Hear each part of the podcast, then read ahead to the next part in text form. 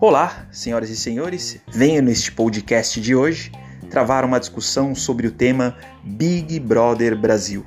Não para analisar a performance de candidato confinado, Babu, Boca Rosa, Pyong, nada disso, mas sim para trazer mais uma vez a questão importante da pandemia global do coronavírus.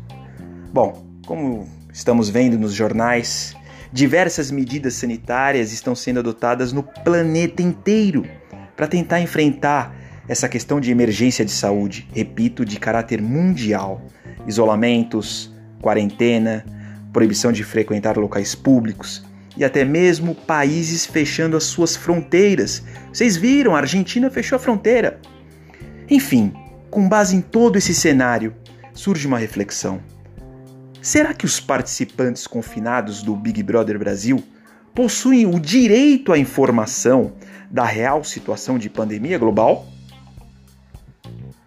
E outra coisa, uma vez conscientes informados da situação de emergência de saúde, poderiam os participantes romper o contrato assinado para participar do reality show?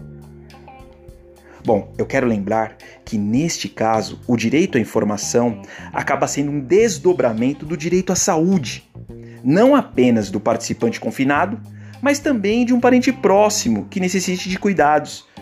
Um participante que tenha pais, pais idosos, um participante que tenha filho recém-nascido, era o caso do Pyong, participante que tenha esposa grávida, o caso do Harrison lá do Pará. Enfim, será que a emissora responsável pelo reality tem condições de assegurar a não contaminação de pessoas que hoje sequer sabem da magnitude e da dimensão da doença? Além disso, será que a emissora consegue garantir a saúde da equipe de produção do reality num ritmo ininterrupto de 24 horas por dia de cobertura e transmissão?